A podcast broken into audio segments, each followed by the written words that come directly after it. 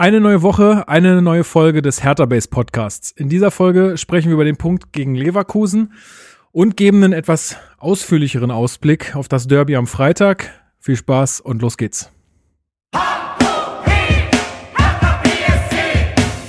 Hertha-Fans, das ist der Hertha Base Podcast mit Lukas Kloss und Marc Schwitzky. Das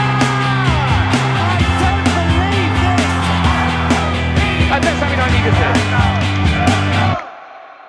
Wir gewinnen gemeinsam Spiele mit Hertha, aber wir verlieren auch gemeinsam Spiele. Aber so ein Spiel wie heute, wenn es noch das ein oder andere Mal vorkommt, dann äh, wird das richtig Konsequenzen geben. Jetzt schon, nach dem zweiten Spieltag. Weil ich glaube, dass zu viele bei Hertha meinen, dass sie groß sind und dass sie Namen haben oder Status oder Stellenwert. Aber ich habe gesagt, das wäre heute in der Mülltonne. Und äh, da kann ich nichts mit. Wenn wir höhere Qualität haben und bessere Qualität oder Fußballer spielen, dann sollen wir es auch zeigen. Und wir haben es heute geschafft, fußballerisch oder spielerisch um ein Tor zu erzielen. Das ist schon ein Armutszeugnis. Und FC Frankfurt hat drei Tore erzielt. Wie? Das haben sie auch noch gut herausgespielt, auch noch. Außer dann das letzte, aber war eine Standardsituation, wo auch ein Spieler von uns einfach stehen bleibt und sagt, danke, bitte, köpft der Ball rein, dann ist die Situation erledigt. Und das ist tief, tief traurig, was ich heute in die zweite Halbzeit erlebt habe. Und ich hoffe nicht in meiner Amtszeit hier bei Hertha, dass ich solche Spiele wie in die zweite Halbzeit öfteres erlebe, weil das ist sehr schlecht für mein Herz. Dankeschön. Bitteschön, Herr Lukai, und damit herzlich willkommen zum Hertha Base Podcast. Es gibt ja eigentlich gar nicht so viel zu schimpfen in dieser Folge, wie damals 2012 nach dem Spiel gegen den FSV Frankfurt noch in der zweiten Liga. Damals äh, war zweiter Spieltag und wir hatten nur einen Punkt. Deswegen ist Lukai ein bisschen sauer geworden. Ähm, genau, wir sprechen nämlich heute gegen den Punkt äh, nee, über den Punkt gegen Leverkusen, so rum. Und das will ich natürlich wie immer tun mit meinem geschätzten Co-Host und Fanexperten Marc Schwitzky. Guten Abend. Abend. Boah, das ging jetzt gerade auch wieder runter wie Öl. Ich konnte das wie so mein Lieblingssong quasi äh, lippensynchron mitsprechen, dieses Statement von Lukai. Das so hat mir über die Jahre, ja, ich über die Jahre so oft angehört. Das ist schon legendär. Also ich weiß noch, das war ein Spiel, wo Hertha dann irgendwann zu zehnt war ähm, genau. weil der Torhüter runter, äh, runter musste. Und dann ist Philipp Sprint eingewechselt worden. Ich weiß nicht, ob es sein einziger Einsatz für Hertha war, aber zumindest einer der wenigen. Äh, ja, legendäres Spiel, legendäre Saison. Ich glaube, nach dem Spiel blieb Hertha geführt äh, bis zum Jahresende ungeschlagen. Ja. Ähm, ja, gutes Statement. Genau, und außerdem haben wir noch eine wieder eine neue Stimme im Hertha Base Podcast und zwar Wahnsinn. diesmal einer unserer äh, vielen Chrises im Hertha Base. Wie viele haben wir denn mittlerweile? Ich weiß es nicht. Ist auch egal. Ich grüße dich erstmal, Chris. Hallo. Hallo in die Runde. Grüß dich, du bist Exilhartaner in Frankfurt, soweit ich weiß, ähm, und hast auch, ähm, na, ich sag mal, in deinem Haushalt auch ein bisschen Podcast-Erfahrung. Erzähl doch mal so ein bisschen, äh, wel, ja, welches Verhältnis du zur Stadt Berlin hast, ähm, zu Hertha, wie du Fan geworden bist, damit die Leute dich so ein bisschen kennenlernen. Ja, also ich bin gebürtiger Brandenburger und zu Hertha gekommen bin ich schon relativ jung. Ich glaube, mit sechs Jahren hatte ich mein erstes Spiel im Stadion das war gegen VfL Bochum. Da hatten die noch diese Faber-Trikots, diese, diese hässlichen mm, ja. oder schön, je nachdem. Aber ja, genau. Und dann, das war, glaube ich, auch recht erfolgreich. 4-1, glaube ich, für Hertha. Das war so die erste Erinnerung, die ich äh, an Hertha habe. Das ist eine positive Erinnerung, deswegen habe ich die auch tief in meinem Herzen drin, weil die äh, hilft mir auch in schweren Zeiten. weil ich weiß, Hertha kann es auch besser. Und ja, zurzeit äh, bin ich in Frankfurt beim Hessischen Rundfunk und bin da bei Fußball 2000. Das ist jetzt leider ein Eintracht Frankfurt Schwerpunktort, aber naja, muss man sich halt mit arrangieren. Aber ist eigentlich eine coole Truppe und recht locker alles. Genau. Solange es Spaß macht, ist doch gut. Ja. Und deine Freundin ist irgendwie Teil des Eintracht-Podcasts, ne? Hast du erzählt? Genau, genau. Sie ist auch bei Fußball 2000 und im Eintracht-Pod und war jetzt auch schon letzte Woche, glaube ich, bei Sport 1, weil da die ähm, Leipzig gegen Frankfurt haben die da auch gehostet quasi, haben das Spiel quasi im Stream kommentiert und da war sie so mit dabei als Fan-Expertin. Ja, cool. War der, der Schwitzki, der Frankfurter. Grüße, Grüße an der Stelle. Ich kenne sie ja zumindest so semi-persönlich. Äh, sie hat auch schon bei Hertha Base äh, Gastartikel oder so gehabt, oder? Äh, ja, genau. Sie war eine der vielen Vorberichtsgäste. Ähm, war sie letzte Saison, könnte das sogar gewesen sein? ich weiß es nicht so. genau. Also dementsprechend äh, ist man da auch ein Stück weit verbandelt. Ist ja alles Vetternwirtschaft hier, Leute. Machen wir uns nichts vor. Aber Grüße an Fußball 2000, Marvin und Co. Äh, auch schon persönlich kennengelernt. Ist eine gute Truppe. Schön. Dann haben wir den offiziellen Teil jetzt auch abgehakt. Ähm, beziehungsweise noch nicht ganz, denn äh, wie immer, vielen, vielen Dank für euer ganzes Feedback. Äh, uns hat, äh, uns haben Grüße aus Florida erreicht und zwar Marcel, Grüße zurück. Jürgen! Ich auch, ja. Jürgen K.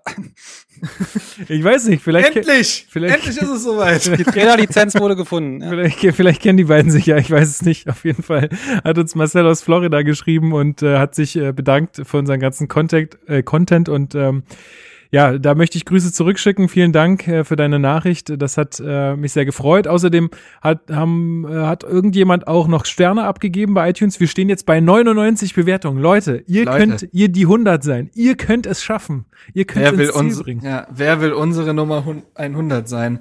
Äh, außerdem haben wir gar nicht äh, wir haben noch nicht zu Ende, äh, den Teil mit Chris noch nicht zu Ende abgehandelt. Der Mann ist übrigens äh, unser Mann für Instagram. Also falls ihr euch gefragt habt, was der überhaupt mit Hertha Base zu tun hat. Seit letzter Saison, ne? Genau, genau. Äh, macht er bei uns äh, bei Instagram ordentlich äh, Content, viel, viel Meme-Kram. Den kennt ihr aber auch schon bei Twitter teilweise. Also auch da ist er äh, zu finden. Ich denke mal, vielleicht kannst du ja sein Twitter-Profil dann später verlinken. Na, aber dass die Leute da, na sicher, so wie du auch immer alle, alles andere verlinkst, ne? Hä? Hab ich? Wie? Habe ich Ja. das letzte Mal gemacht? Sicher? Ja. Ist in Okay. der Podcast-Beschreibung. Na Ja. gut, na gut. Ich werde nachschauen. Ja, kannst du machen. Ja. Scheiße, Jetzt Ja, Follower abgreifen. jetzt muss ich das wirklich machen. Verdammt. Naja, Jetzt hat er, jetzt hat er Druck. kriege ich schon hin. ich wäre so Mal was machen für dein ich Geld. wäre technisch, genau, für das hohe Gehalt hier. Ähm, wäre technisch nicht so versiert, deswegen mal gucken, ob das klappt. Ähm, genau, wollen wir in die Sendung einsteigen, Jungs? Na klar. Sehr gut. Dann fangen wir doch mal an. Wir müssen mal wieder über Schalke sprechen. Ähm, Also ist jetzt mittlerweile auch so ein leichter äh, Schalke-Podcast hier, aber naja. Aber es ist ja schön, dass man sich wenigstens über sie lustig machen kann. Naja, was heißt lustig machen? Aber die haben eine Menge Leute da rausgehauen, äh, beziehungsweise suspendiert.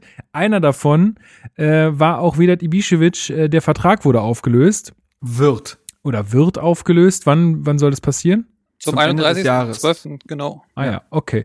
Ähm, und jetzt wurden die Stimmen laut äh, im Netz, ähm, sag mal eher auf einer ganz bestimmten Plattform, aber da wurden die Stimmen laut, man solle doch diesen äh, den Herrn wieder zurückholen, weil läuft ja äh, bei uns nicht im Sturm und äh, wie wär's denn, der wäre jetzt vertragslos und dann kann man ja Spieler auch noch verpflichten, ähm, auch außerhalb der Transferperioden. Ähm, ja, was ist dann davon zu halten, Chris? Was glaubst du? Würde äh, uns Vedat Ibišević gerade helfen? Ja, ich glaube, einen sportlichen Mehrwert hat er ja bei Schalke auch nicht gebracht. Ich weiß nicht, wenn du jetzt Schalke Platz 18 und dort auch keine Minuten siehst, weiß ich nicht, ob das dann noch für Hertha reicht. So, auf, auf der einen Seite und auf der anderen ist Ibisevic, ich schätze ihn mega für alles, was er bei der Hertha erreicht hat. Aber er ist jetzt auch nicht unbedingt dafür bekannt, zurückhaltend zu sein und vielleicht sich auch mit der Rolle in der zweiten Reihe zufrieden zu geben. Ich wüsste jetzt nicht, ob da denn nicht ein Konfliktpotenzial entsteht, was man auch durchaus vermeiden könnte. Ja, also Zumal, um da noch mal kurz einhaken zu wollen, Ibišević ja eben auch nicht mehr für den eingeschlagenen Weg steht. Das äh, wurde ja im Sommer ganz klar so kommuniziert, dass man sich bewusst gegen Spieler wie ihn oder Schellbrett entschieden hat, um zu sagen, ja gut, jetzt laufen die Verträge aus, jetzt können wir diesen Cut, diesen Umbruch vollziehen. Ähm, und da hat man sich klar gegen sie entschieden und ähm, das war eine bewusste Entscheidung für den für den Weg und es wäre jetzt total Banane, das äh, rückgängig zu machen, zumal es ist ja jetzt nicht so, dass sich Cordoba das Kreuzband gerissen hat. Also der kommt ja wieder. Ähm, Piontek, auch wenn wir vielleicht in der Folge nochmal über ihn reden werden, auch kritisch reden werden, kann der ja grundsätzlich kicken und ist ja auch da, plus Jessing Nankam und vielleicht auch nochmal ein Daishon Redan, die ja auch herangeführt werden können. Also das würde, glaube ich, die Struktur der Mannschaft wieder einigermaßen durcheinander bringen und äh, also völlig unrealistisch. Ich weiß, dass man aufgrund seiner Verdienste eventuell manchmal nochmal rüberschielt, aber Leute, macht euch da mal nichts vor, das ist ja Quatsch. Ja, sehe ich ganz genauso. Zumal man, also wie, wie würde das in der Mannschaft kommunikativ Ja, ankommen, wenn also- man da jetzt so jemand, der auch früher Kapitän war, wieder zurückholt. Also das wäre eine sehr, sehr seltsame Angelegenheit. Deswegen wird das nicht passieren. Macht euch da keine Hoffnung. Zumindest äh, bin ich der festen Überzeugung, dass das äh, ja einfach nicht wirklich, äh, nicht wirklich ähm, uns viel helfen würde. So, haben wir denn sonst noch was ähm, äh, außerhalb des Spiels? Sonst ist nicht so viel passiert die Woche, ne? Ist eigentlich mal ganz ruhig gewesen so. Ja. Nicht so. Adi Mukta ist in der MLS ausgeschieden mit Nashville. Ah, sowas. äh, um mal so ein Exertaner in. Die sind, äh, das ist ganz interessant. Der ist ja, äh, Hadi Mukta kennt man ja noch. Ähm, der ist äh, zu Nashville gewechselt, die jetzt diese Saison ihre allererste Saison gespielt haben. Der Verein wurde neu gegründet. Und die sind sogar überraschend weit gekommen jetzt in dieser Saison. Und er sofort Leistungsträger gewesen, aber sind jetzt, glaube ich, letzte Nacht ausgeschieden. Knappe Geschichte. Ähm, aber sonst werden sie, glaube ich, sogar ins Finale eingezogen. Ähm, und dann hätte er, glaube ich, im dritten Land äh, einen Pokal holen können. Ähm, aber ja, äh, Hani Mukta, nur das als kleine Anekdote, was so die Ex-Spieler so machen. Okay. Fiel mir gerade so ein. Auch gut. Ist doch auch mal ganz interessant. Chris, hast du noch irgendwas außerhalb ähm, des Spiels oder? Nö, ich bin eigentlich recht sorglos in die Woche gestartet und mich hat nur äh, auch vor dem Spiel, ich weiß nicht, Lukas, dir ging es vielleicht auch so, dieser, ich habe Formel 1 geguckt und dieser, also da, ich weiß nicht, ob es alle mitgekriegt haben, da war ja dieser schwere Unfall direkt in der ersten Runde auf der ersten Geraden von Roman Grosjean ja. mit einem Feuerball. Das Auto ist halb explodiert, in zwei Teile gerissen und man hat bestimmt anderthalb Minuten keine Information bekommen, äh, was mit dem Fahrer ist, wie es ihm geht und sonst irgendwelche Informationen. Und das war direkt vor dem Hertha-Spiel und da ist mir schon das Herz sehr, sehr weit in die Hose gerutscht. Ah, das, das, das, das, war, wirklich, das war sehr krass. Also es werden wahrscheinlich alle, die so ein bisschen Sportkanäle verfolgen, mitbekommen haben, aber also das ist ich, ja. absoluter, absoluter Wahnsinn, dass der Mann nur ein paar Verbrennungen an den Händen hat. Also es ist nicht mehr normal. Ich tatsächlich verfolge ich die Saison gerade gar nicht mehr so, weil es halt einfach nicht mehr spannend ist. Ähm, aber ich bin ja. voll drin.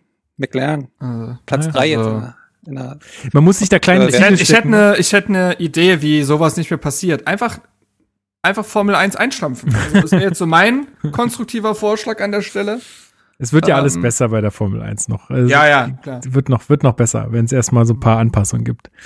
Gut, na dann, ja, dann. Weil dann können Autos offiziell nicht mehr in die Luft fliegen. Das nee, das nicht. Äh, ich meine spannungstechnisch, weil gerade ist es ja so ein bisschen lame. Aber gut, das ist hier ein Fußball-Podcast und deswegen kommen wir jetzt zur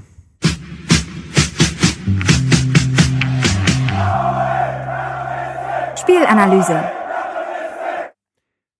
Willkommen zur Spielanalyse. Heute das Spiel Hertha BSC gegen Leverkusen, beziehungsweise Leverkusen gegen Hertha BSC in der Bayer Arena vor leeren Rängen mal wieder.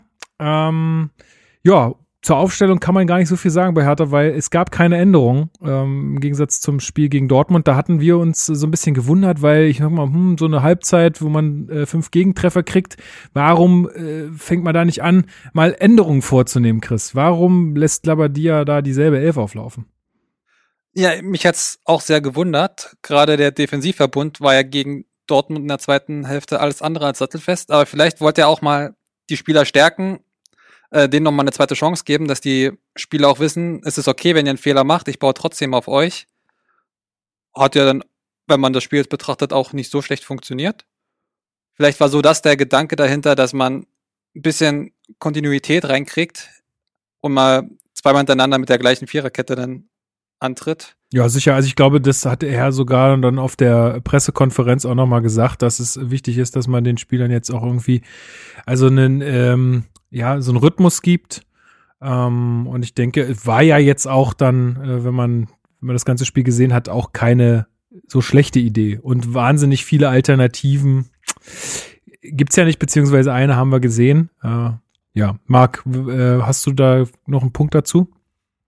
Nee, ich hatte es, glaube ich, vor dem Spiel auch geschrieben. Das ist so ein klassischer Fall von, wie du es machst, machst du es falsch. Ne? Also mhm. ähm, find, lässt sich für beide Punkte, also für beide Wege äh, lassen sich da auch Kritikpunkte finden. Lässt er die Aufstellung so, heißt es, er vertraut Spielern, die vorher nicht ihre Leistung gebracht haben und ähm, setzt damit vielleicht sogar ein Stück weit das Leistungsprinzip aus. Auf der anderen Seite, genau, verunsichert er die Mannschaft eventuell auch, wenn er nach einem, nach einer schlechten Halbzeit, muss man ja sagen, nicht nach einem komplett schlechten Spiel, ähm, sofort viele Änderungen vornimmt und ich glaube, er hat das, er wird auch die Trainingsleistung gesehen haben. Also ich glaube, von den Spielern, die auf dem Platz standen, wird sich keiner wirklich hängen gelassen haben, sonst hätte er die Entscheidung wahrscheinlich nicht getroffen.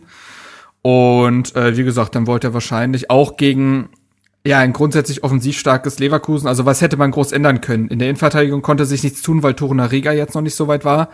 Und ähm, auf den Außen hätte er sicherlich Mittelstädt und Seefolk bringen, bringen können, aber wollte sicherlich gegen die sehr starken Flügelspieler von Leverkusen, Diaby und wer hat noch gespielt auf den Außen dieses Mal? Ähm, lass mich kurz gucken, damit ich keinen Quatsch erzähle. Bailey, genau. Ähm, wollte wahrscheinlich dann auch die defensiv stärkeren Varianten wählen mit Pekarik und Plattenhardt. Und das war dann dahingehend die Überlegung. Und äh, jetzt kann man sagen, dass er alles richtig gemacht hat, wenn man dann so will. Also ja, aber es ist auch trotzdem auch vorher finde ich auch nachvollziehbar gewesen, gerade aus den Gründen, ja, die du jetzt also, genannt hast. Ne? Also genau. ähm, klar könnte man jetzt sagen, okay, man man muss mal was tun nach so einer schlichten Halbzeit, aber andererseits ähm, Mittelstädt und äh, Seevolk sind da dann doch die offensiveren Varianten und ähm, Insofern, ja, ja, und sie haben es ja gut gemacht. Ähm, bei Leverkusen ähm, war es ein bisschen anders. Da gab es vier Änderungen in der Startaufstellung und ähm, auch ähm, Leute wie Alario waren zum Beispiel nicht dabei. Wer hat noch gefehlt? Ich hab Amiri das, war nicht im Kader. Mhm, genau. Bellarabi. Genau, die, ah. äh, da war relativ viel, ähm, also da waren relativ viele Ausfälle. Die haben ja unter der Woche auch äh, in der Euro Euroleague noch gespielt, mhm. ähm, waren deshalb natürlich auch einfach, also haben da, also die Mannschaften, die gerade Euroleague spielen beziehungsweise Champions League, äh, die haben ja auch wirklich ein Programm, das ist äh, jenseits von Gut und Böse. Also die haben ja gar kein richtiges Training mehr, sondern die sind umso eigentlich umso besonderer, dass die ungeschlagen sind, ne? Das muss man ja auch sagen. Also ich habe mich auch schon erwischt, wie ich äh, auch im Rasenfunk beispielsweise, zumal, aber da war das noch früher in der Saison, auch ein bisschen Kritik geäußert habe an Leverkusen und ihrem Spielstil, weil das irgendwie alles nicht, also das kommt schon teilweise bieder daher. Aber naja, die haben Kai Havertz verloren, die haben Kevin Volland verloren, die haben, die haben eigentlich nur Patrick Schick dazu geholt und haben jetzt diesen abstrusen Spielplan. Und das hat ja auch Peter Bosch, um mal kurz vorzugreifen, nach dem Spiel gesagt, an dem Tag jetzt auch gegen Hertha war einfach nicht mehr im Tank. Auch weil du eben von der Bank nicht nachlegen konntest. Das muss man, das darf man nicht vergessen. Also, ja, das, das sind schon, sind schon besondere. Ne? Vier Feldspieler ja. auf der Bank. Genau. Also sind schon besondere Umstände aktuell, das muss man schon sagen. Ja, was, das hat uns sicherlich auch in die Karten gespielt äh, am Ende. Ähm, genau. Ähm, ja, was ich auch noch eine ganz gute Info fand, die ich äh, irgendwo gehört habe, war, dass ähm, Leverkusen noch kein Kontertor bekommen hat diese Saison, was, nat was natürlich auch für uns dann relativ schlecht ist, weil ähm, ich denke, der, der Plan war, folgender gut zu verteidigen und dann die Umschaltmomente zu nutzen, die uns, äh, die sich uns bieten, was dann nicht so gut geklappt hat. Aber steigen wir mal ins Spiel ein, Chris. Wie hast du die ersten Minuten so wahrgenommen? Ähm, wie hat sich ähm, Hertha ausgerichtet und ähm, ja, wie sind wir so ins Spiel reingekommen? Ja, mir ist erstmal am Anfang aufgefallen, dass Leverkusen sehr, sehr viel gefault hat. Also ich glaube, das waren vier oder fünf Fouls in den ersten zehn Minuten. Das hatte für mich schon so leichte Hertha Frankfurt Vibes. Ich glaube, die wollten äh, gleich klar machen, dass äh, Hertha heute nichts äh, zu holen hat hier und keine Spielfreude entwickeln sollte. Und Hertha hat auch Probleme, wenn, wenn sie früh angelaufen werden, wenn der Gegner viel Druck macht. Das hat eigentlich, ich glaube, das war so der Matchplan von, von Leverkusen, ist auch am Anfang recht gut aufgegangen. Aber auf der anderen Seite hat Hertha auch defensiv nicht zugelassen. Ja, also ich würde sagen, beide Teams haben sich erstmal darauf konzentriert, die eigene Defensive zu stärken. Ich glaube, so formuliert man das, wenn vorne nicht so viel passiert. Ja. Ja, und dann gab es, glaube ich, das, das, Highlight war ein, ein langer Pass von Boyata mhm. auf Luke Bacchio, der den Ball aber nicht richtig kontrollieren kann und dann. Genau. Es war schon eine Minute. Halbe, ja, halbe Ab Annahme, halber Schuss, da das, wäre das Highlight. Ne? Das wäre großartig gewesen. Und dann einfach verteidigen, das wäre der Hammer gewesen. Aber ja, gut, ähm, sollte nicht sein. Ich würde äh, etwas sogar etwas positiver formulieren als Chris. Ich finde nämlich, dass Hertha es äh, gut gemacht hat in den. Ich finde, die sind gut in die Partie gekommen. Sicherlich hat Leverkusen teilweise hoch angelaufen, aber ich fand viel eher das Pressing von Hertha auffällig in den ersten 10, 15 Minuten. Ja. Ähm, also das war und ich finde da zum Beispiel erster positiver Punkt, ich finde, man sieht sehr klar, was in der Trainingswoche passiert ist. Es gab ja diese Berichte, dass Labadia nach dem Dortmund-Spiel auch viel mit den drei Spitzen bei Hertha, Konya, Luke Bacchio und Piontek zusammengearbeitet hat, weil quasi schon deren Anlaufverhalten ihn gegen Leverkusen, äh, Leverkusen gegen Dortmund gestört hat in der zweiten Halbzeit. Und wir wissen es im modernen Fußball, auch wenn das jetzt ein Phrasenschwein, Phrasenschweinsatz ist, Defensive fängt tatsächlich einfach beim Angriff an und wenn die schon nicht richtig anlaufen, dann wird's schwer. Und ich finde, in den ersten 15 Minuten war das äh, ein sehr, sehr starkes Pressing, was Hertha gespielt hat. Äh, auch dank guter Kommunikation. Das, Stadion war gefühlt noch leiser als manch anderes bei dem Geisterspiel. Also ich finde, man konnte noch besser verstehen, was teilweise gesagt wurde. Und ähm, es wurde viel miteinander geredet, es wurde viel Laufaufwand betrieben. Und ich finde, so hat Hertha auch Leverkusen sehr schwer gemacht, mit dem Ballbesitz umzugehen. Und ich glaube, man hatte nach den ersten zehn Minuten 60 Prozent der Zweikämpfe gewonnen. Und finde, und ich finde, damit hat man auch gleich einen Ton gesetzt. Damit, dadurch war das Spiel recht hektisch und es gab wenig klare Spielzüge, aber das wollte Hertha ja durchaus erreichen. Und der erste Schuss von Leverkusen, und das war dieser abgeblockte Schuss von Lars Bender, also auch kein gefährlicher, kam nach 23 Minuten. Und ich glaube, es hat auch äh, eine klare Sprache dafür gesprochen, wie Hertha das gegen den Ball gemacht hat. Nämlich sehr ja, ordentlich. Hat, ja, man hat es geschafft, Radetzky viel in den Spielaufbau zu zwingen. Genau. Was hat man ja auch letzte Woche gesehen. Ist jetzt nicht unbedingt der stärkste am Ball. Leider hat er gegen Hertha sich keinen reingehauen. Aber ja, es gab viele lange Bälle, sehr ungenau. Die konnten sogar in der Leverkusener Hälfte zum Teil abgefangen werden. Von, von Stark ist mir da ein paar Mal aufgefallen. Aber bei Stark ist mir auch wiederum aufgefallen, dass er sehr oft den Ball gewonnen hat und ihn gleich wieder durch einen sehr, sehr ungenauen Pass verloren mhm. hat. Also ich glaube, da muss Stark noch vielleicht ein bisschen dran arbeiten, dass er die Pässe so ins letzte Drittel spielen kann. Ich glaube, wenn die Passfenster ein bisschen enger werden, dann ist schon ja, da hatte, da ist er nicht handlungsschnell genug. Das ist mir auch aufgefallen. Bis er dann mit seinem Körper und der ist ja auch eigentlich, also er ist ja auch eigentlich so ein eher so eine Innenverteidigerstatur, bis der sich dann einmal mit dem Ball gedreht hat und den dann auf den, also zum richtigen Zuspiel bringt. Das dauert noch deutlich zu lange bei ihm. Ähm, ja. Ich hatte dann auch die, äh, den Eindruck, dass ab der, also ab die ja, zweite Hälfte, erste Hälfte sozusagen, ähm, auch Leverkusen deutlich mehr Übergewicht bekommt. Also sie sind nicht wirklich gefährlich geworden. Das war alles nicht, nicht dolle, ne? Ein paar Fernschüsse, ein paar Ecken, die aber auch jetzt nicht wirklich gefährlich waren. Aber man hat dann doch schon gemerkt, okay, da das offensive Übergewicht liegt dann doch schon ein bisschen mehr bei Leverkusen, aber er hat, hat es trotzdem die ganze Zeit super ordentlich gemacht. Ja. Also ich muss auch ganz ehrlich dazu sagen, ich saß auf der Couch und war auch ein bisschen gelangweilt einfach irgendwann. Also es war so ja, kann ich auch verstehen. Es war, also war nicht dolle, aber es ist ja auch mal ein ganz gutes Zeichen, wenn man so auch gar kein gar, gar kein Gefühl hat, dass das jetzt hier irgendwie schief gehen könnte in irgendeinem äh, und das gegen eben Leverkusen, die äh, immer noch ungeschlagen sind, äh, die mit dem, die mit einem Sieg auf Platz zwei hätten springen können. Ähm, und die da vorne eben einen Patrick Schick haben, einen Bailey und einen Diaby. Und ich finde, auf den Außen hat man das auch sehr gut verteidigt bekommen. Also ich fand Pekarik hat einen auffällig guten Job gemacht gegen Diaby, der jetzt nicht ganz langsam ist und dass der 34-jährige Rechtsverteidiger da noch mal so ein Spiel macht. Ähm, das hatte auch äh, der gute Martin auf äh, Twitter, der auch bei uns Redakteur ist, nochmal gut äh, zusammengefasst, dass Pekarik auch ein echt gutes Spiel einfach gemacht hat. Ähm, und Plattenhardt hat das ja auch sehr souverän gemacht gegen Bailey. Ähm, plus die, plus die, wie ich finde, äh, Innenverteidigung, die das sehr gut gemacht hat, beziehungsweise die einfach mal die erste Halbzeit gegen Dortmund über 90 Minuten durchgezogen hat, so rum äh, war es, ist es vielleicht passend. Ähm, ja, und äh, deswegen hat man es äh, gut geschafft, äh, Leverkusen überhaupt nicht in die gefährlichen Zonen zu lassen und deswegen mussten sie über Standards und Fernschüsse kommen. Ich erinnere mich, das gefährlichste war eigentlich dieser Flatterball von äh, Demirbay, ähm, den genau, in der ersten über Halbzeit. die Latte lenkt. Ja. Genau.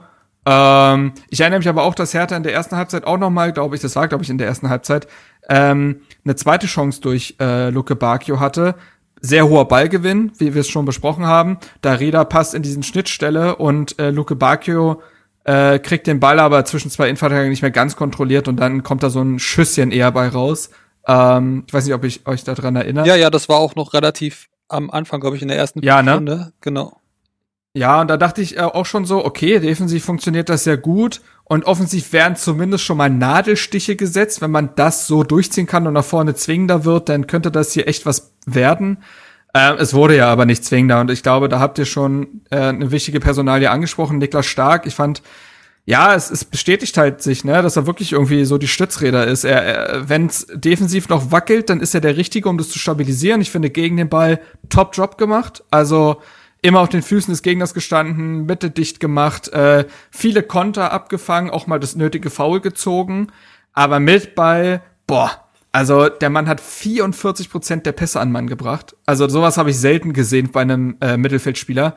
Und äh, es gab sehr viele Szenen, wo er den Ball gewinnt und dann den Konter einleiten könnte, und dann wie mit dem Schuhspanner im Schuh da das Ding aber viel zu doll nach vorne kloppt und dadurch wieder das Ding, also diese Umschaltsituation im Keim erstickt. Und so hat sich Hertha um seine eigenen Umschaltsituationen gebracht und dann konnte es zwangsläufig auch nicht zwingender werden. Genau, das ist, glaube ich, so ein bisschen auch das, was, was uns dann gefehlt hat, um auch ein Tor zu erzielen. Ne? Also ähm, vielleicht können wir auch noch mal über die beiden Stürmer reden, Luke Bacchio und Piontek. Ähm, die wurden dann in der 70. Minute auch ausgetauscht gegen Lecky, warum auch immer, und äh, Jessic Nankamp. Ähm, also vielleicht fangen wir mal beim Piontek an, weil der auch heute so in den sozialen Medien noch mal viel Thema war. Ähm, wie habt ihr ihn so gesehen? Also ich sehe es, also klar, wir haben hier auch schon sehr häufig angeführt, dass äh, er ein ganz anderer Stürmertyp ist als Cordoba. Äh, Cordoba ist viel körperlicher. Das ist, geht Piontek halt so ein bisschen ab. Ähm, viele entschuldigen das so, naja, wenn er keine Pässe kriegt, was soll er machen? Äh, weil er halt eher der Knipser-Typ ist. Ähm, Chris, wie siehst du das? Ähm, auf, auf welche Seite würdest du dich da schlagen? Ja, ich glaube, ich bin auch eher so, er ist halt für das System gerade nicht der richtige Mann. Also er hat halt, er kriegt keine Bälle im Strafraum, er ist eigentlich ein Abschlussspieler und das beraubt ihn gerade komplett seiner Stärken. Mir fällt halt auf, dass er sich häufig auch äh, Höhe der Mittellinie immer vom Ball weg orientiert. Also er geht die tiefen Läufe, gerade wenn die Außenverteidiger am Ball sind, den Platten hat, den Ball ist, dann probiert sich äh, Piontek mhm. steil anzubieten, aber er wird halt nie angespielt. Also ich weiß nicht, wie viele Läufe er auch macht, ohne überhaupt einen Ball zu bekommen. Das muss halt ein bisschen auch an die Substanz gehen. Und er kann halt Bälle wiederum gar nicht festmachen, was halt Cordoba extrem gut kann worauf das Spielsystem auch ausgelegt ist, das geht ihm halt völlig ab. Und da ist dann halt ja. die Frage, ob man dann entweder das System umstellen muss oder ob man bei der Personalie was ändern soll, weil als Gangkam reinkam, hat er, glaube ich, schon mit seiner ersten Aktion mehr Bälle festgemacht als Piontek im ganzen Spiel. und das zeigt ja eigentlich, was Hertha braucht und was Piontek leider nicht liefern kann zurzeit. Ich tue mich irgendwie schwer. Ich tue mich irgendwie schwer, ähm, mich in diesem Spiel auf irgendeine Bewertung festzulegen, weil wir schon drüber geredet haben, Hertha hat Bälle gewonnen, aber Hertha hat es überhaupt nicht hinbekommen, diese Bälle in gefährliche Umschaltsituationen zu bringen. Übrigens, äh, damit genau das nicht geschafft, was im letzten Spiel gegen Leverkusen so gut funktioniert hat. Ihr erinnert euch vielleicht, das letzte Spiel hat Hertha ja, das war ja auch schon mit Labadia, gegen Leverkusen gewonnen, eben weil man defensiv sicher stand, aber auch wahnsinnig gefährliche Konter gefahren hat. Und das, das hat jetzt überhaupt nicht geklappt. Und ähm, da, da muss man einfach sagen, das hängt dann vielleicht nicht mal unbedingt mit äh, Piontek zusammen. Da hätte vielleicht auch ein Cordoba, auch wenn er sich körperlich besser durchsetzen kann, auch etwas in der Luft gehangen in dieser Partie. Also ja, ein Stürmer muss sich an die Gegebenheiten des, äh, des Spiels und an die taktischen Vorgaben und Stärken der Mannschaft anpassen, klar. Dennoch war das kein dankbares Spiel für einen Stürmer, wie ich finde. Und ähm, ich finde, was ich finde, dass Piontek in dem Spiel zumindest nicht vorgeworfen werden kann, nicht Dinge versucht zu haben. Ich finde, er hat gegen den Ball sehr aktiv gearbeitet. Ähm, also da finde ich, hat man schon gesehen, dass er versucht hat, auch mal in den Zweikampf zu kommen und nicht nur einen Passweg zuzustellen, sondern wirklich auch mal in den Zweikampf zu gehen. Ähm, das fand ich gegen Dortmund noch weniger körperlich und ähm, klar war das immer noch kein überzeugender Auftritt und ja, selbst Nankam war irgendwie körperlicher in seinen wenigen Minuten als Piontek. Dennoch tue ich mich schwer, ähm, dieses Spiel als Bewertungsgrundlage heranzuziehen, um äh, ein Urteil über ihn zu fällen. Ähm, ja. Weiß ich nicht. Also ja, sicher äh, sehe ich auch, ähm, vor allem, weil man ja auch gerade gegen so Teams wie Leverkusen sich dann doch und gerade auch nach so Spielen wie gegen Dortmund sich ja dann doch auf die auf die Defensive auch erstmal mehr konzentriert ähm, und dann halt die Offensive nicht so im Blick ist. Wir werden später noch dazu kommen. Der Spielplan wird noch zeigen, also beziehungsweise die Spiele gegen sagen wir mal, defensiv äh, schwächere und offensiv schwächere Mannschaften ja. wird noch zeigen, was Piontek äh, liefern kann, äh, wenn sich mehr Räume ergeben, wenn auch die gegnerische Mannschaft mehr Fehler macht, sage ich jetzt mal. Ja, aber er bewegt sich ja auch jetzt schon gut im Raum, finde ich. Also er kriegt halt die, die Anspiele nicht. Also er hat ja. gegen Leverkusen sehr gut immer äh, zwischen den Verteidigern, zwischen den Lücken bewegt, aber er hat halt keine steilen Bälle bekommen. Also das vielleicht muss man ja, da auch noch. Ich, äh, an den anderen Spieler, also die anderen Spieler müssen vielleicht auch mal dann gucken, gerade jetzt die Außenverteidiger, ob sie einfach mal einen Ball flach lang die Linie runterspielen, wenn Piontek, ich weiß nicht, wie oft der gestartet ist, mir tat er richtig leid irgendwann. Und, und er hat halt keinen sagen, einzigen also, Ball bekommen. Ja, und im Vergleich zum Augsburg-Spiel, wo er seinen Treffer gemacht hat, da hat er mal einen richtigen Sahn Sahneball von Kunja bekommen. Ja, Kunja hat aber gegen Leverkusen seinen vielleicht sogar, und das meine ich jetzt gar nicht bitter oder böse, ähm, der hat vielleicht sein schlechtestes Spiel gemacht. Ich habe den gar nicht Im Hertha-Trikot. Den gar nicht. Im Hertha-Trikot. Hat, hat nur 60 Prozent seiner Pässe zum Mann gebracht und hat heute ja, oder heute, hat bei dem Spiel ja eher so ein Achter gegeben.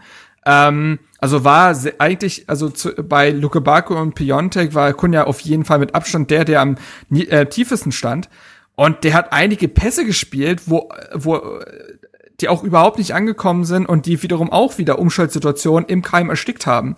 So, und gegen Augsburg hat er diesen Ball an Piontek gebracht, der den dann am Ende noch verwandelt. Also, ich finde, dass du kannst es in dem Spiel, wie gesagt, nicht komplett festmachen, weil dafür auch die Offensive zu wenig funktioniert hat. Und ich glaube, ich weiß jetzt nicht, was Cordoba in diesem Spiel sehr viel hätte anders machen können. Ähm, außer vielleicht ein bis zwei Aktionen körperlicher lösen. Mein Gott, okay, aber irgendwelche Bälle muss ein Stürmer schon bekommen. Und ähm, dementsprechend ist das schwer, glaube ich, Piontek hier äh, einen riesen Vorwurf zu machen. Ich glaube, da schwingt halt immer mit, dass man deutlich entspannter wäre, wenn er eben nicht diese äh, Summe gekostet hätte. Ja, aber ähm, das schwingt, das schwingt bei Piontek in der Bewertung immer mit, glaube ja, ich. Aber Leute, da ist das, das, Geld ist weg. Also ich meine, ist doch jetzt egal, ja, oder? Also, also ich meine, klar ja, kann man das immer anführen, aber am Ende bringt's doch, also bringt doch gar nichts. Würde ich mitgehen. Ich sag nur, dass deswegen, glaube ja. ich, immer ein besonderes Auge auf ihn gerichtet sein wird. Klar. Also, ja, und eine Erwartungshaltung ähm, ist, also genau. müsste ja eigentlich, um der Erwartungshaltung gerecht zu werden, gefühlt jedes Spiel knipsen oder so. Das ja, aber zu die, ja aber aber diese Erwartungshaltung kommt aus diesem Geld heraus, aber man muss ja auch ja. damit einbeziehen, wann ist dieser Wechsel passiert? Also das war ja diese unsägliche Zeit mit Klinsmann, diese Transferperiode, wo sie da rausgeballert haben. Also das war ja auch na, mal nicht ganz so fundiert. Ich, also wie gesagt, ich, ich schreibe den Typen noch nicht ab.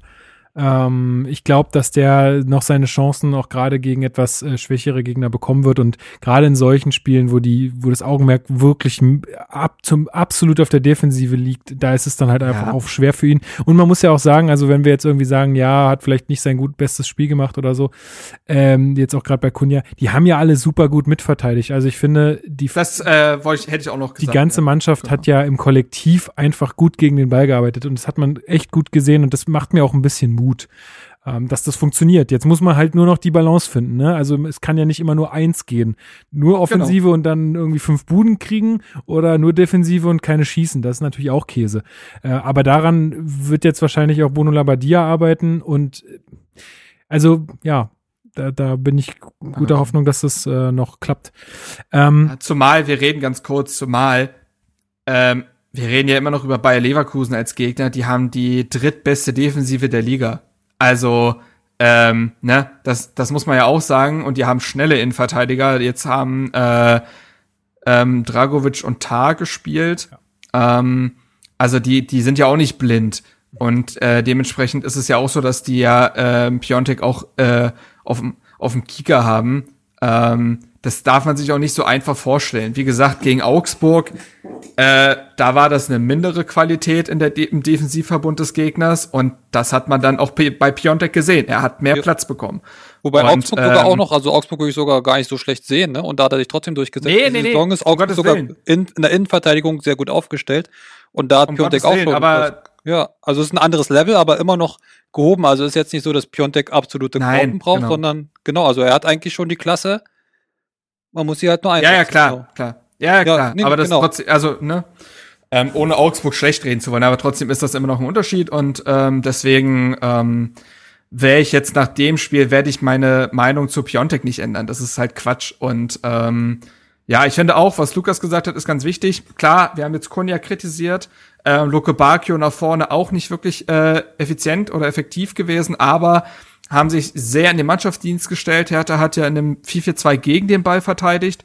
Da hat Kunja äh, im zentralen Mittelfeld sehr viele Lücken einfach dicht gemacht und ist auf den jeweiligen äh, Höhe, auf der jeweiligen Höhe der Staffelung geblieben. Ich finde, das ist besonders, weil Kunja immer noch dieser Einzelkönner ist und der sich ja teilweise auch herausziehen lässt und ähm, da hat er einfach taktisch sehr diszipliniert mitgemacht. Luke Bacchio ist hat sehr viele Läufe nach hinten mitgezogen, wenn er gesehen hat, oh, äh, jetzt zieht ein Diaby zum Beispiel an, ich gehe da mal lieber mit. Ähm, auch das hat er gut gemacht. Ich habe weniger Dodi-Rufe gehört von Lavadia in der Partie. Äh, ist immer ein guter Indikator. Und dementsprechend hat das zur Stabilität beigetragen. Also das darf man nicht unterschätzen. Ähm, wie gesagt, wie Lukas schon richtig gesagt hat, es muss beides gehen. Ich glaube, ein Idealfall ist so ein bisschen das Spiel gegen Augsburg gewesen.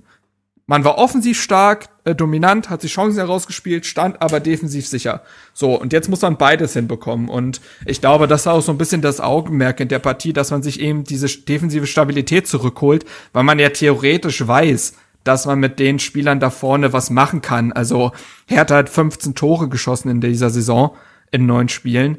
Ähm, das ist immer noch eine, das ist nicht überragend, das ist aber sehr ordentlich. Also man hat damit zum Beispiel einen Treffer weniger als Leverkusen erzielt, zum Vergleich. Und einen mehr als Wolfsburg übrigens. Ähm, und dementsprechend weiß man ja theoretisch, dass das da vorne klappt.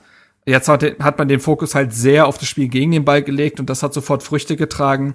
Ähm, und ich glaube, das ist das, was alle Beteiligten da, danach auch mitnehmen. Also genau. Und jetzt ist ja auch ein bisschen Zeit, erstmal bis März keine Länderspielpausen oder anderweitige äh, Wettbewerbe, in denen wir teilnehmen müssen. Das heißt, jetzt ist einfach Zeit zum Arbeiten und äh, ich, wie gesagt, ich bin guter Dinge, dass das klappt. Äh, über eine das auch, ja? Ich würde nur sagen, war auch wichtig, äh, nach den fünf Toren in einer Halbzeit gegen Dortmund, vielleicht, dass man auch jetzt mal zu null direkt im nächsten Spiel spielt. Ich glaube, das war das einzige Spiel zu null, ne? Nee, äh, Augsburg, oder? Ah ja, Augsburg, klar.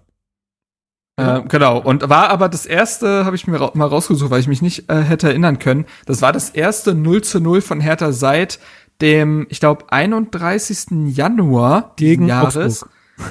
Nee, gegen Schalke. 20. Spieltag damals unter Jürgen Klinsmann. Man ja. erinnert sich. Äh, ganz schlimmes Spiel. Ich glaube, das Spiel danach war das äh, DFB-Pokalspiel dann gegen Schalke. Ähm, ich glaube, die sind ja zweimal ah, hintereinander. Genau, auf, das war dieses Abtasten. Wir gucken ähm, uns mhm. ganz genau an, wie die spielen. Genau, genau. ja. Das war, das war wirklich schlimm, das Spiel. Ja, ähm, und das 0 zu 0 jetzt gegen Leverkusen war auch keins der besseren Sorte. Ich glaube, als neutraler Zuschauer Boah, ist man da boah. weggenickt. Ich, ich habe ja auch ähm, schon gesagt, ich habe mich auch extrem gelangweilt, aber naja, es ist und so. Ich glaube, es, es gab einen Herzinfarkt-Moment in der Partie mhm. äh, für Hertha. Und zwar kurz vor Schluss. 92. Als, Minute. Mhm. Also mal andersrum, erstmal Kontext setzen. Omar Alderete musste verletzt ausgewechselt werden mit irgendeiner Muskelgeschichte. Man weiß jetzt noch nicht ganz genau, ja. ob das reicht. Ne? Ja, ähm, genau. Er hat einen Schlag auf, auf die Hüfte bekommen und hat jetzt irgendeinen Bluterguss und da muss man jetzt mal gucken, ob in der kurzen Woche, weil das genau. nächste Spiel ist ja schon wieder am Freitag, ob er bis dahin wieder einsatzfähig ist. Weil aktuell kann er nicht trainieren. Auf jeden Fall musste er raus und in der 75. Minute kam dann Marton Dardai rein. Der hatte ja sein Debüt gegen, Lever äh, gegen Augsburg gefeiert. Ähm, auch wenn da gefühlt nur eine halbe Minute. Aber ja, jetzt kam er zu seinem wirklichen ersten richtigen Einsatz, würde ich jetzt das mal so formulieren. Ähm, und hatte das, finde ich, in den ersten Minuten auch solide gemacht. Also wurde hoch angelaufen, hat dann aber ganz sicher den Pass gespielt, wirkte jetzt nicht unsicher, ähm, aber hat in dem einen Moment äh, relativ unnötigen Freistoß verursacht an der linken Strafraumkante quasi von Herthas, ähm, vom Herthas 16er. Und äh, dieser Freistoß hätte beinahe dann, äh, wäre so typisch gewesen, ähm, hätte beinahe zum Tor geführt. Ähm, ich weiß nicht, wer hatte dann in der Mitte verpasst? Ähm, ben, äh, der Bender hat Ach so, nee, ach Bender. So, meinen wir eine ja, unterschiedliche Situation? Weil ich meine. Die, In der 92. Ja, ich meine nämlich die Situation noch von Bender, wo, wo er an den Ball kommt, aber der Ball am Tor vorbeigeht. Da verpasst ja Ja, ja genau, das ist. Ach so. Ja, ja also, also ja. Verpasst das Tor zu machen, er, meinst du? Genau, ah, so, ja, okay, so. okay. Ähm, genau, und er verpasst es, das war ja wirklich, das war ja wirklich knapp. Also ich persönlich habe den drin gesehen. Ja, ich auch, ich auch. Äh, also, ja, ähm, genau, und der Laptop der ist wirklich haarscharf dabei, dabei herumgekommen, in der Wand zu stecken. ähm, und äh, weil das wäre schon wieder irgendwie so, das wäre ja typisch gewesen. Hertha macht mhm. ein ordentliches Spiel, individueller Fehler, zack, Tor, Dankeschön. Ähm, ist, ähm, ist aber nicht passiert. Ist aber, äh, also Marton ist schon eine krassere Kante als sein großer Bruder, ne? ja, ja das ist aber okay. auch nicht schwer. Nee, klar, aber normalerweise ist man ja jetzt irgendwie so in der Familie, dann hat man doch mal irgendwie die gleiche Statur. Äh, Ach so, so meinst du. Ja, nee, also Martin äh, ist gut dabei. Ist, äh, ist er auch ein Linksfuß, was als Innenverteidiger ja immer interessant ist, weil nicht viele Innenverteidiger Linksfüße sind. Jetzt hat Hertha aber mit Toro Riga und Alderete zwei. aber grundsätzlich, ne? Ähm, Und ja, ist, ein, ist ja, wir haben, ich weiß nicht, ob wir letzte Woche let, äh, auch über ihn gesprochen oder vorletzte nach, äh, nach dem Augsburg-Spiel, aber ist ja gerade mal frische 18 Jahre alt. An der Stelle, äh, Martin hat äh, ein kleines Porträt zu ihm geschrieben, kleine Vorstellung auf unserer Website, könnt ihr gerne an der Stelle nochmal lesen. Verlinke ich, find, ich ja, wirkt, verlinke ich. Verlinkst du, klar. Ähm, und wirkt für sein Alter recht aufgeräumt und klar. Das hatte ihm auch äh, Labadia bescheinigt. Ähm, macht sich anscheinend gut, fährt ja auch echt jede Woche mit. Also ist aktuell einfach Teil des Profikaders. Ob sich das verändert, wenn äh, auch Torunariga wieder dabei ist, wird man sehen. Aber gut, wenn Alderete ausfällt, ist das ja eh wieder ein anderes Thema. Aber ja, ähm, hat jetzt seine ersten 15 Minuten quasi in der Liga bekommen und hat das ordentlich gemacht. Hat sich jetzt auch, äh, es gibt ja manchmal, es muss, müsst ihr mal euch, äh, vielleicht ist es euch schon mal aufgefallen, Hertha haut manchmal noch einen Tag nach dem Spiel noch ein Video raus, wo die so mit ein, zwei, drei Spielern reden über ja, das Spiel. habe ich schon gesehen heute. Das machen die aber immer nur, wenn Hertha mindestens einen Punkt holt. Echt? ja, ja, ist mir schon aufgefallen. Nach Niederlagen kommt das nie. Ach, wirklich? Äh, okay, nee, das habe ich, ja, noch, ja. Das hab ich noch nicht so wahrgenommen. Ähm, es kann auch eine selektive Wahrnehmung sein, aber ich bin mir ziemlich sicher. Also ich glaube, die hatten noch immer ordentlich Gegenwind bekommen, als die letzte Saison und vorletzte Saison nach Niederlagen auch so Videos gepostet haben, wo alle so eine recht heitere Stimmung hatten gab es in den so. YouTube-Kommentaren immer wilde Aufstände. Ja, gut. Vielleicht haben sie sich auch gedacht, naja, okay, dann habe ich jetzt keine Lust drauf. Ja. Auf jeden Fall war da Martin Dardai auch das erste Mal quasi zu hören. Ja, ähm, ja. genau. Er also meinte übrigens, er meinte übrigens jetzt äh, bezüglich des Union-Spiels, dass er in der Jugend cool, öfter ja. gegen Union gespielt hat und dass er jetzt noch nicht so oft gegen Union verloren hat und dass das gerne so bleiben kann. Ja, das fand ich auch ganz, also. ganz, ganz nett, dass er das so gesagt hat. Ja. Ähm, aber war, war nervös, der, der Jungsche. Ja, aber klar, wäre ich auch. Nett. Wäre ich auch. Ganz, aber ey, ganz ehrlich, seinem Vater schon sehr ähnlich, ne? Also, man sieht da schon pa äh, Paul Dardai sehr in seinem Gesicht. Das ist irgendwie schon, schon lustig irgendwie. Ja. Ja, fühlt Gut. man sich sehr alt. Ähm, Ihr habt's jetzt, äh, du hast es jetzt schon angesprochen.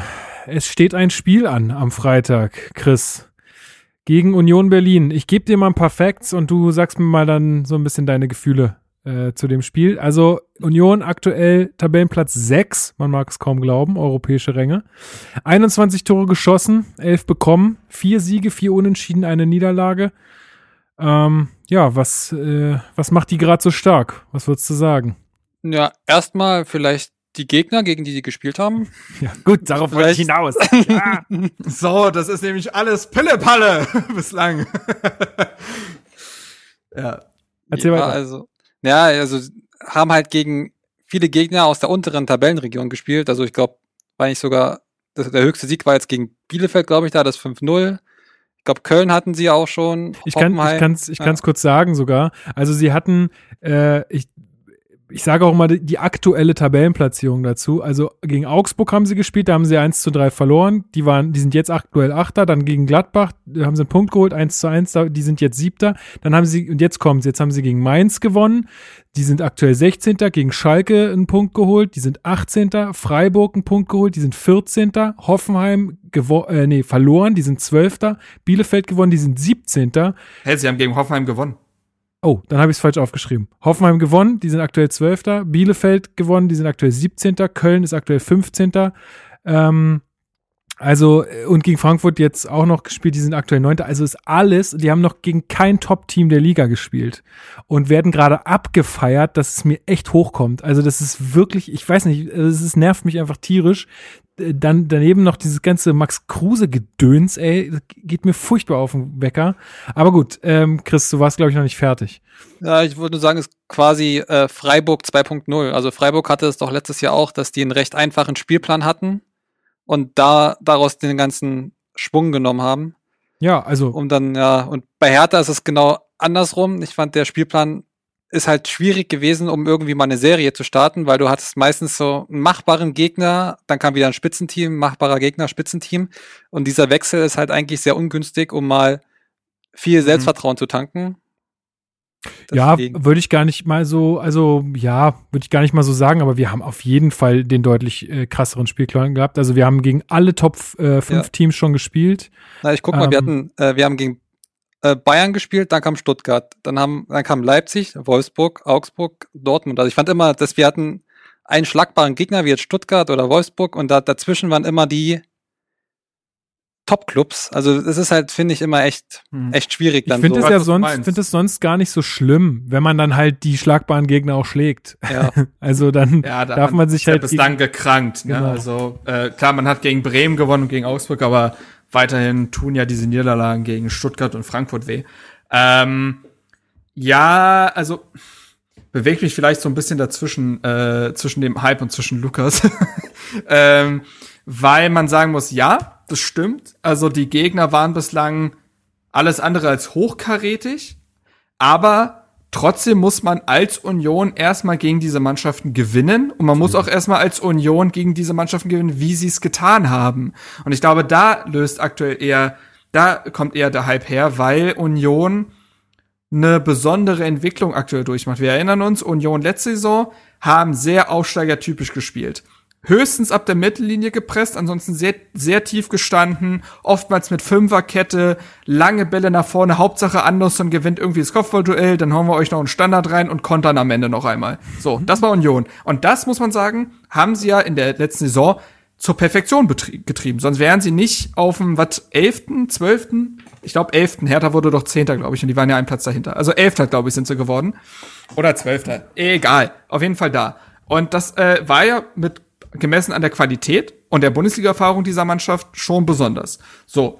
Und äh, in der Rückrunde haben sie aber schon versucht, äh, damals haben sie ja zum äh, Yunus Mali ausgeliehen von Wolfsburg.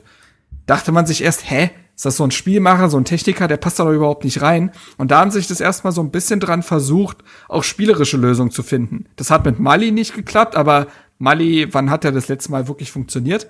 Ähm, und jetzt haben sie in der Saison, haben sie ja im Sommer sich wirklich gut verstärkt, das muss man so sagen, und eben Max Kruse geholt, der ein bisschen gebraucht hat, weil der, äh, ich glaube, verletzt aus der Türkei kam ähm, und deswegen noch ein bisschen gebraucht hat. Aber jetzt muss man sagen, spielt Union einen feinen Ball. Also das ist jetzt immer, das ist kein Hochglanzfußball, aber Union hat die hat die drittstärkste, nee, die zweitstärkste Offensive aktuell mit Dortmund zusammen nach Bayern. Ähm, gleichzeitig aber nur elf Gegentreffer kassiert. Und die haben ja, klar, die haben 5-0 gegen Bielefeld gewonnen, die haben 4-0 gegen Mainz gewonnen immerhin, die haben drei Tore gegen Hoffenheim geschossen und haben jetzt ja auch gegen Frankfurt äh, drei Tore gemacht. Das letzte Tor von Max Kruse kann man sich übrigens echt gut geben. Äh, echt ein schönes Ding, den er da in den Winkel gehauen hat. Und ich glaube, da rührt der Hype her, dass sie diese Verwandlung so eigentlich relativ reibungslos hinbekommen haben und jetzt relativ etabliert wirken und mit dem Ball was anzufangen wissen. Und das hängt auch krass mit Max Kruse zusammen, der an quasi jeder Chance beteiligt ist, der aktuell, würde ich meinen, auch zu den Topscorern dieser äh, Saison gehören müsste. Ähm, und warte mal, ich kann mal gucken, warte, Scorerliste, das interessiert mich jetzt nämlich doch. Ähm, da ist der Mann auf Platz drei nach Lewandowski und Haaland. So. krass. Also vor Ja, Müller. ja, und aber das, also also ich das, seh- daher rührt der Hype und das ist nicht komplett Nein, unbegründet. natürlich, ich sehe das ja auch total. Es ist ja gar, ich, ich beschäftige mich mit diesem Verein nicht, das, also deswegen bin ich da jetzt gar nicht so firm, aber klar, erkenne ich auch total an. Äh, nur, ey, äh, hinten kackt die Ente, gucken wir mal, wo die wirklich am Ende der Hinrunde stehen und äh, ob sie dann gegen die Top-Teams äh, auch noch so gut aussehen und ob sie das da auch alles noch so aufspielen können. Ich meine, natürlich ist es ein Vorteil, wenn du eine Saison so beginnst. Ne? Chris hat es schon gesagt, auch Freiburg hat äh, die Welle irgendwie reiten können. Wenn du dir da so, so viel Selbstbewusstsein holst und auch so viel ähm, ja, genau, Selbstbewusstsein dafür, dass das alles funktioniert, was du dir vornimmst, dann schaffst du das halt auch gegen stärkere Gegner vielleicht mal, weil dein, deine Pläne halt einfach öfter aufgehen können, auch einfach, weil die, deine Gegner nicht so viel Qualität haben. Aber wie gesagt, abwarten, äh, wie sie es dann gegen die Top-Teams machen. Ich finde, deswegen wollte ich darauf jetzt halt einfach nochmal so deutlich hinaus, das wird mir halt einfach so, es wird mir zu sehr außen vor gelassen, dieser Spielplan dass, äh, dass man immer sagt, okay, jetzt sind so und so viele Spiele gemacht und jetzt gucken wir auf die Punkte und deswegen äh, ist jetzt ja, ich eine weiß, Mannschaft total super. Aber wenn man sich dann mal anguckt, dass die halt gegen komplett die untere Hälfte gespielt haben, das sieht dann halt, äh, das sehen halt die wenigsten und deswegen wollte ich darauf nochmal hinaus. Und es soll uns natürlich auch etwas Mut machen. Ja, dass, äh, dass die nicht so die Überflieger sind, wie getan wird, sondern dass wir da vielleicht äh, äh, noch irgendeine Chance haben. Ähm, genau. Ja, und jetzt müssen sie ja schon gegen das erste Spitzenteam ran. Von daher können wir, können wir am Freitag gleich mal gucken, wie sie sich machen. Nee, aber ähm, ich weiß total, was du meinst und klar, und deswegen sind auch immer diese Quervergleiche so unangebracht, wenn man dann äh, diesen Quervergleich zwischen Union und Hertha zieht. Ähm, das liest man ja manchmal bei, bei Twitter. Union hat so und so viel ausgegeben und hat so und so viele Punkte nach so und so viel Spielen. Das funktioniert nie. Und ähm, das muss man eben, genau, das muss man eben dazu sagen, dass äh, die Gegner bislang nicht die stärksten waren und äh, ja sogar teilweise nicht nur nicht die stärksten sind, sondern auch noch in der tief in der Krise gesteckt haben. Ne? Mainz festigt sich jetzt erst so langsam. Hm. Die waren am Anfang auf einem Schalke-Niveau unterwegs. Da hat ja gar nichts zusammengepasst zum Beispiel. Äh, und Bielefeld braucht anscheinend auch noch, um sich zu, äh, zu fangen. Und Köln, ne, hat jetzt gegen Dortmund seinen ersten Saisonsieg geholt, auch sehr überraschend, aber so und dementsprechend wird man echt. Schalke hat man sogar nur unentschieden gespielt. Also. Das ist aber auch sehr freakig gewesen. Das hätten sie auch gewinnen müssen. Aber egal, sei es drum. Ähm, so, und jetzt wird's halt tatsächlich spannend sein, wie es Freitag ist. Ich glaube, dass ähm, Bruno Labbadia eben, wie gesagt, diesen Defensivfokus gesetzt hat, um jetzt quasi dann an dem Matchplan zu arbeiten, um was auch mit dem Ball zu machen gegen Union. Äh, wir erinnern uns, auch wenn es am Ende sind es immer andere Spieler, aber wir erinnern uns an das äh, letzte Derby, was Hertha ja 4 zu 0 gewonnen hat. Äh, ich überlege gerade, Doppelpack Ibišević, ne? Luke Bacchio und war Kunja? Hat Kunja ein Tor gemacht? Ich weiß es nicht mehr. Aber ähm, auf jeden Fall äh, hat es da ja gut funktioniert. Und ähm, ich glaube, jetzt hat man so ein bisschen gedacht, ja, grundsätzlich wissen wir, dass die Offensive funktioniert. Lass mal gegen Leverkusen wirklich einen Plan gegen den Ball erarbeiten. Und dann fügen wir beides für das Unionsspiel zusammen. So könnte ich mir das vorstellen. Genau. Chris, wie ist denn dein Gefühl für Freitag? Was glaubst du? Ja, ich habe auch das Unionsspiel gegen Frankfurt komplett sehen müssen. Natürlich. Und ähm, ja, da war jetzt Union auch nicht so, dass da die Sterne vom Himmel gespielt wurden. Deswegen rein optimistisch wie ich bin, sage ich mal, schönes 4-1 und dann Ein Treffer gestehst du Union. Hat, ja, naja, für die Familie, für die Familie von Dörosun und Becker darf Geraldo darf ein Tor machen und okay, Javairo macht dafür auch eins. Joker-Tor. Ja, über Derosun können wir gleich nochmal reden. Ähm, aber ja, äh, ich, ich habe ich hab so gar kein Gefühl irgendwie. Ich finde, es kann, es kann in jede Richtung ausgehen. Mhm. Ähm, also gegen Frankfurt haben sie ja jetzt, äh, letztes Spiel von der Union haben sie ja durch zwei, das muss man sagen, also Frankfurt hatte, glaube ich, in der ersten halben Stunde einen Systemausfall. Da muss Union eigentlich sogar fast mehr machen als zwei Tore. Und sich dann das so noch die Butter vom Brot nehmen zu lassen und sogar drei, zwei kurz hinten zu liegen und dann am Ende noch durch so einen Sonntagsschuss noch das 3-3 zu machen, das war schon ein bisschen irritierend von außen. Ähm, dementsprechend, ja, äh, ich, für mich ist das, wie jetzt auch die Spiele zuvor, viele wollten ja auch schon wissen, dass gegen Leverkusen auf keinen Fall etwas mit einem Punkt gewinnt werden kann, ist es für mich jetzt auch nicht entschieden und ich finde, es kann in jede Richtung ausgehen. Ähm, vielleicht tut es Hertha sogar gut, muss man sagen, der Mannschaft, dass es wieder ohne Fans ist. Das äh, war ja damals eher eine Blockade, glaube ich, äh, in diesem ersten Erstliga-Derby und hat sich ja in dem zweiten Derby dann, glaube ich, positiv für Hertha niedergeschlagen, dass es ein Geisterspiel war. Ja, absolut. Und Obwohl dementsprechend der Vorteil, glaube ich, jetzt mittlerweile auch ein bisschen verpufft. Ja, das ja. stimmt. Ähm, aber ja, dementsprechend äh, bin ich, äh, ist das für mich eine absolute Wundertüte. Union kann Sahnetag erwischen und Hertha nicht irgendwie aus den Puschen kommen. Ähm, es kann aber auch sein, dass Konya nach jetzt einem kleinen Tief gegen Leverkusen wieder voll aufdreht. Ich glaube, was für Hertha spricht, ist, dass Hertha in, nach der letzten Länderspielpause mit jeder gemeinsamen Trainingswoche stärker wurde. Ähm, weil man die Fortschritte gesehen hat, weil man die, dieses Zusammenwachsen gesehen hat, weil man Abläufe gesehen hat und äh, darauf sollte man jetzt, glaube ich, auch für das Spiel am Freitag vertrauen, dass das äh, wieder Hertha gut tut, so lange beieinander zu sein. Ich, ähm, ich wäre echt mit einem also mit einem interessanten Spiel und einem Unentschieden wäre ich ja schon sehr zufrieden, muss ich sagen. Also da, damit könnte ich echt leben, weil wir halt eher aus einer schlechteren Phase kommen und Union, wie jetzt schon angeführt, der eher äh, auf, einer, auf einer Welle reitet. Aber klar, ey, natürlich, also irgendwas Zählbares muss bei rumkommen. Ich habe jetzt keinen Bock, gegen die äh, groß zu verlieren. Das äh, wäre echt blöd. Aber wie gesagt, ich habe da Vertrauen, weil ich gesehen habe, dass wir Tore schießen können. Ich habe auch gesehen jetzt gegen Leverkusen, dass wir gut verteidigen können. Also ja, jetzt muss beides äh, zusammengefügt werden und dann sollte das, äh, sollte da noch was, was Zählbares bei rumkommen.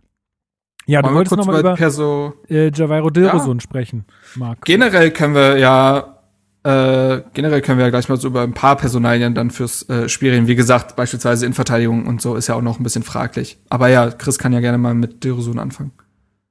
Ja, also Dilrosun ist anscheinend unter Labadia erstmal komplett außen vor. Jetzt wurde schon wieder gegen Leverkusen ein Lecky vorgezogen. Also er scheint einen sehr, sehr schweren Stand zu haben.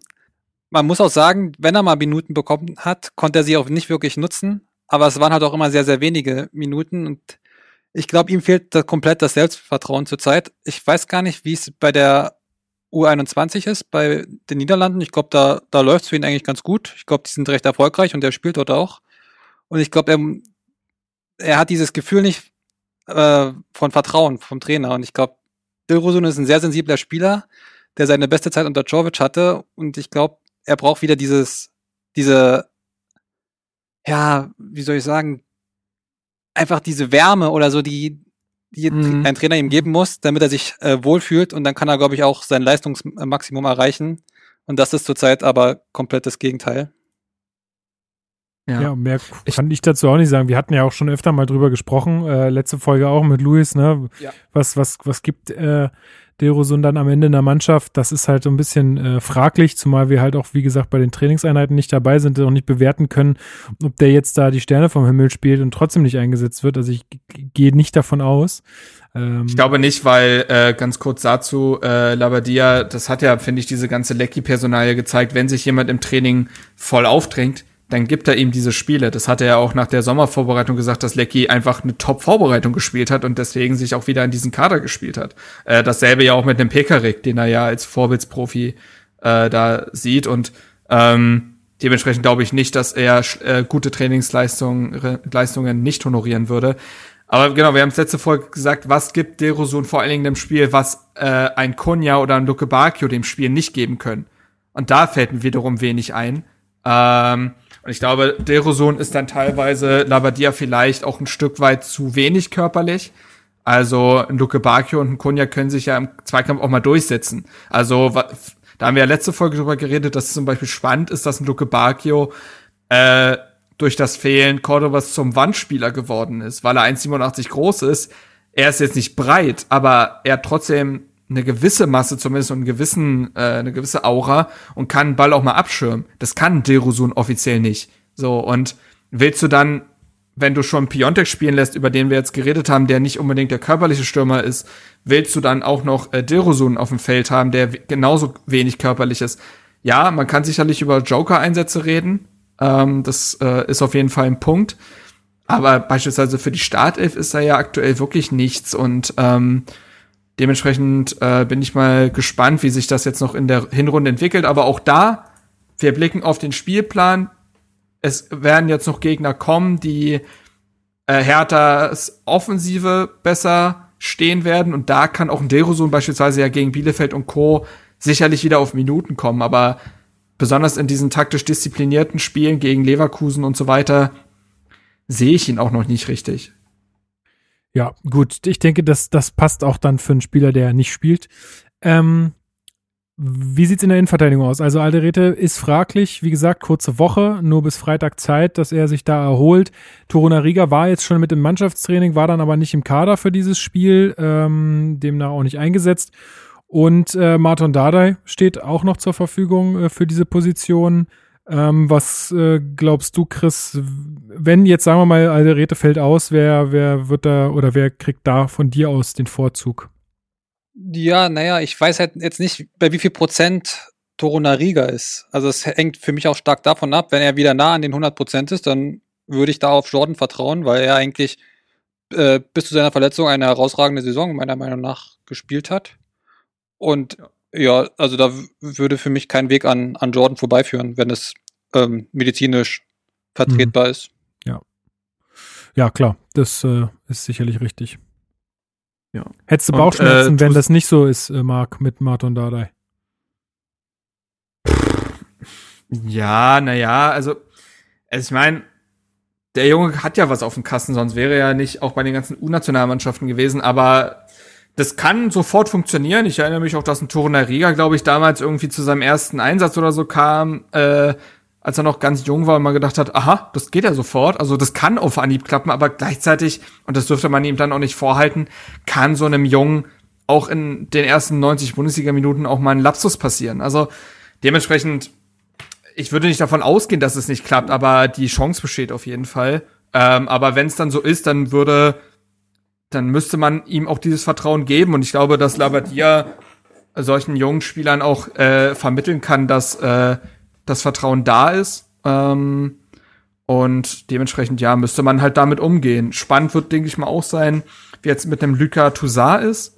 Ähm, der saß jetzt zwei Spiele in Folge auf der Bank, nachdem er verletzt gewesen ist.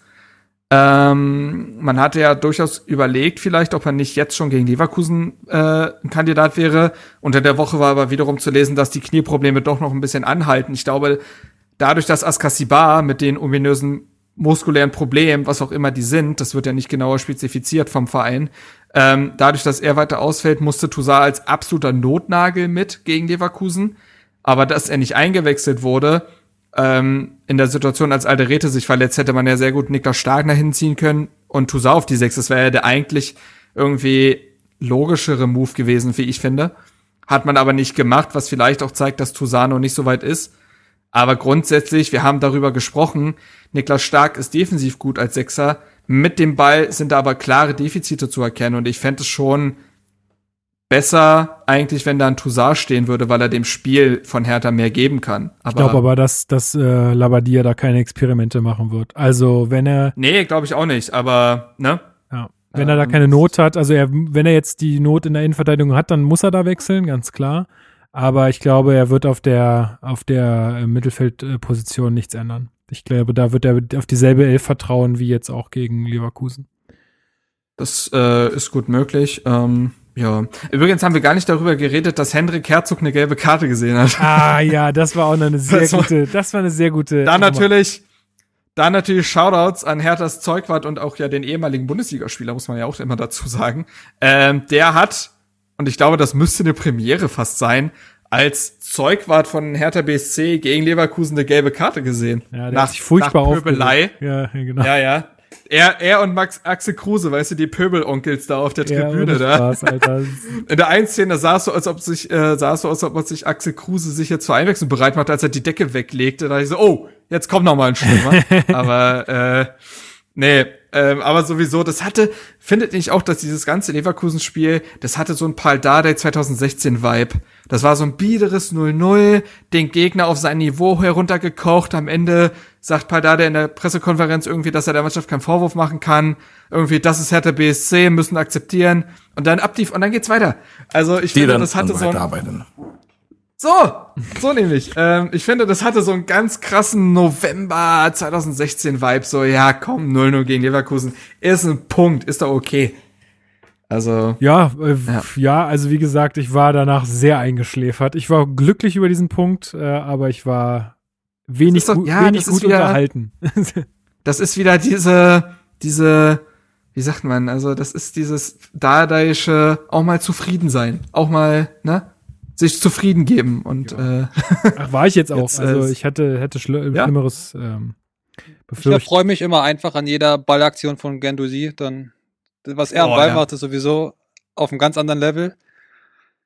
Ja, das da kann man mir. nur hoffen, dass er vielleicht gegen Union dann noch mal eine Schippe ähm, drauflegt und dann doch irgendwie. Also ich finde auch wie aber wie prägend der schon für dieses Spiel ist, ne? Also ohne den würde ja im Mittelfeld auch nichts passieren, ja, muss man offiziell nichts. sagen, spielerisch. Ja.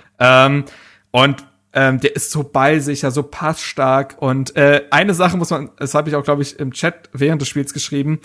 Als Gegner würde mir Guendouzi sehr auf die Nerven gehen, weil er ganz genau weiß, wie der Freischüsse herausholt. Mhm. Also das ist schon sehr, ja, das ist schon oft seine Intention.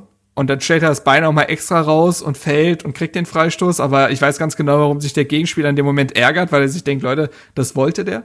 Aber es ist halt clever. So, und ähm, was mir aber auch auffällt, ist, ich glaube, Guendouzi, der hat ja zuletzt bei Arsenal gespielt. Und ich finde, das merkt man insofern, dass der manchmal seine Mitspieler ein bisschen überschätzt. Also der spielt dann Bälle in Räume so kurz vor die Abwehr zentral, weil dann Herr Tana steht. Aber du, äh, Matteo, da stehst halt nicht du. Also das, das geht dann eher vielleicht schief. Also da sind manchmal so Bälle dabei, die kommen auf den Mann, das ist gar nicht das Ding, aber bringen halt denjenigen so ein Bedrängnis und das würde eher halt also ein Spieler technisch höherer Klasse lösen können. Ähm, das, da muss er sich vielleicht noch in seine Erwartung herunterschrauben. Aber ja, finde Muss er wahrscheinlich auch, wenn er wieder bei Arsenal ist. So wie es da läuft. So, ja, so aktuell wie es da läuft, stimmt eigentlich. ich ich habe äh, ich hab jetzt, äh, die haben jetzt ja wieder verloren gegen Wolverhampton. Ich habe so die Passmap von denen gesehen, die haben so ein wunderschönes U gebaut in der Mitte. Also, also im, im, äh, im Mittelfeld. Also bei denen ist das Zentrum auch Lava. Aber gut, so viel zu dem Exkurs. Ähm, wird auf jeden Fall gegen Union wichtig sein, da irgendwie ein spielerisches Element reinzubringen, das stimmt. Ja. Genau. Gut. Haben wir sonst noch äh, Themen, die wir ähm, anreißen wollen? Ansonsten, ähm, glaube ich, sind wir heute mal irgendwie äh, in unserem Zeitrahmen geblieben, den wir uns gesteckt haben für die wöchentlichen Sendungen. Ähm, ja. Ja, äh, schreibt uns gerne, was ihr, äh, was ihr glaubt, wie es am Wochenende ausgeht äh, und wie ihr aufstellen würdet, ob ihr dann doch irgendwie was ändern würdet oder nicht. Ähm, da bin ich ganz gespannt, was da kommt. Ähm, ja, und ob ihr schon heiß drauf seid oder, also ich, mir, ich bin irgendwie, ja, mich, mich, also ich hab schon Bock, das zu gucken, aber ich, ist jetzt auch nicht so, dass es ja, mein Gott, mich so hart noch, catcht, aber das ist halt gerade eh irgendwie so. Äh, das ist mir auch, glaube ich, in diesem äh, Sp äh, Spiel nochmal speziell aufgefallen gegen Leverkusen, dass halt ohne Zuschauer, also selbst wenn das Spiel dann scheiße ist, da ist ja gar nichts an Feuer halt im Stadion. Es ist gar nichts los. Und das merkst du dann äh, doppelt irgendwie. Ähm, ja, aber gut, wenn es wieder ein 4-0 wird für uns, dann habe ich nichts dagegen am Freitag. gut. Ja, ich glaube auch. Ähm, Chris, ich danke dir sehr, dass du äh, hier ähm, teilgenommen hast und äh, freue mich auf weitere Aufnahmen mit dir. Ja, immer wieder ähm, gern. Ich, ich habe Zeit, weil an meiner Uni irgendwie will da auch keiner arbeiten und da ich hab Zeit. Ja, ja, ich bin verzweifelt auf der Suche nach einer Betreuerin oder Betreuer für meine Bachelorarbeit, aber entweder sind die in Elternzeit, haben gerade ihre die Stelle gekündigt und sonst da was, deswegen ist bei mir recht gerade entspannt. Sehr gut, dann äh, werden wir dich auf jeden Fall berücksichtigen und ähm, genau, freuen uns dann auf die nächsten Aufnahmen. Marc, auch dir wieder vielen Dank fürs äh, Wie Mitmachen. Immer gern. Und wir hören uns dann, ach, wie siehst du, wir können im Nachgang gleich nochmal klären, weil wir die nächste Auf äh, Aufnahme machen, denn das Spiel ist ja schon Freitag. Vielleicht ist es gar nicht so schlecht, bis Montag zu warten. Vielleicht kommt die Folge aber auch früher. Da schauen wir mal. Und ähm, ja, bleibt gesund bis dahin. Ja, tragt eure Masken, ähm, hört auf, irgendwie Leute zu treffen, wenn es nicht unbedingt möglich, äh, nötig ist. Und ja, bleibt einfach zu Hause. Wer nicht Maske trägt, ist Unioner. So. So nämlich. und äh, genau, passt auf euch auf und dann ähm, hören wir uns in der kommenden Woche wieder. Und ach genau, ich, das mache ich jetzt zur Tradition. Das letzte Wort äh, hat unser Gast. Ja, ich wollte noch sagen, wir haben es geschafft, eine Folge komplett aufzunehmen ohne ein einige, einziges Wortspiel. Obwohl Würz beim Gegner gespielt hat und dem hier bei. Und ich finde, Dafür haben wir alle einen kleinen das Applaus muss man, Das muss man auch mal applaudieren. Moment, ja. Moment, da habe ich auch was vorbereitet. Einen Moment, oder habe ich hier was vorbereitet? Ah, scheiße, ich glaube, ich habe das hier nicht im Soundboard. Ah, ich hatte eigentlich so einen schönen Applaus. So einen richtig schönen großen Applaus. Den hätte ich jetzt gern gezündet für dich. Ach so, ich Marc. dachte, du hast jetzt Kai Dittmann, wie er damals aufgestanden ist gegen bei ah, Bayern gegen Hoffenheim. Da ist er. Marc, der ist nur für dich.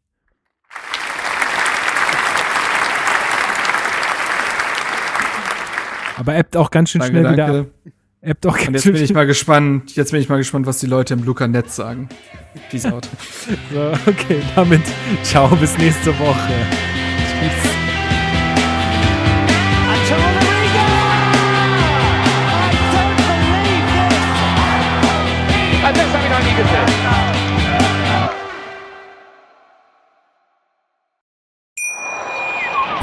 Wie baut man eine harmonische Beziehung zu seinem Hund auf? Puh, gar nicht so leicht. Und deshalb frage ich nach, wie es anderen Hundeeltern gelingt, beziehungsweise wie die daran arbeiten.